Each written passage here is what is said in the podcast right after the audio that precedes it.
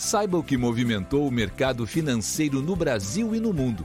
Você está ouvindo o Análise do Dia, um podcast original do Cicred. Olá, pessoal. Muito obrigada por estarem acompanhando mais um podcast do Cicred. Aqui quem fala é Eleonora de Oliveira, da equipe de análise econômica. Nesta sexta-feira, 22 de julho de 2022, os mercados reagiram aos dados mais fracos de atividade na Europa e nos Estados Unidos. As bolsas da Europa fecharam um dia de lado, ainda se recuperando da decisão de ontem do Banco Central Europeu e reagindo a novos dados de atividade. Ontem, o BCE surpreendeu o mercado ao elevar os juros acima do esperado, com uma elevação de 0,5 pontos percentuais ante expectativa de 0,25 pontos percentuais, em linha com seu objetivo de trazer a inflação mais próximo da meta. No entanto, com um passo mais acelerado, aumenta o temor de que o velho continente possa entrar em recessão, visto que os juros mais elevados se juntam a outros vetores contrários ao crescimento, como a guerra no leste europeu, os preços elevados de energia e o receio de escassez desses insumos.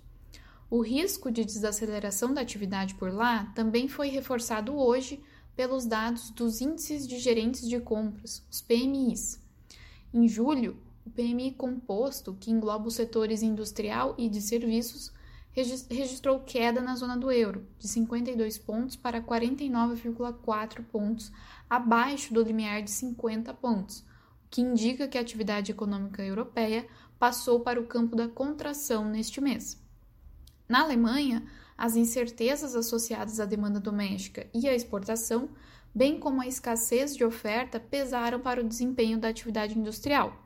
Quanto ao setor de serviços, uma combinação de escassez de mão de obra e uma redução na demanda impactaram na queda do índice.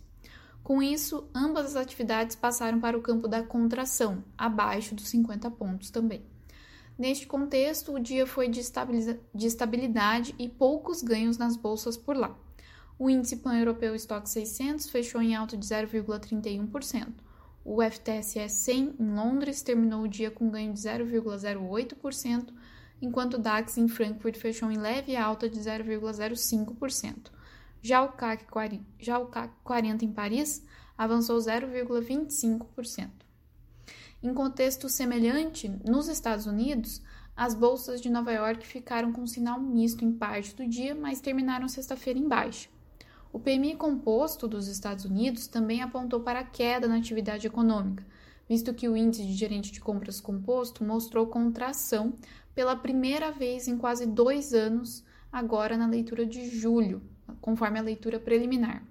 O PMI composto caiu de 52,3 em junho para 47,5 em julho, atingindo o menor nível em 26 meses, movimento puxado principalmente pela queda no componente de serviços.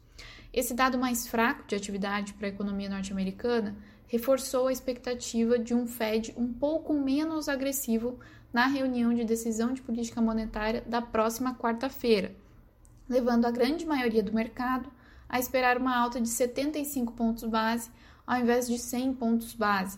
Aposta essa que ganhou força com a divulgação da inflação no país na semana passada, mas que agora tem perdido força, essa alta de 100 bips, diante de sinais um pouco mais fracos para a atividade.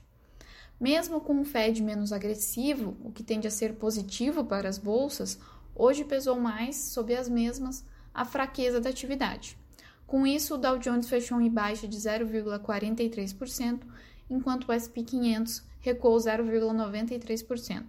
Já o Nasdaq teve recuo mais forte de 1,87%, com as ações de serviços de comunicação sendo bastante penalizadas.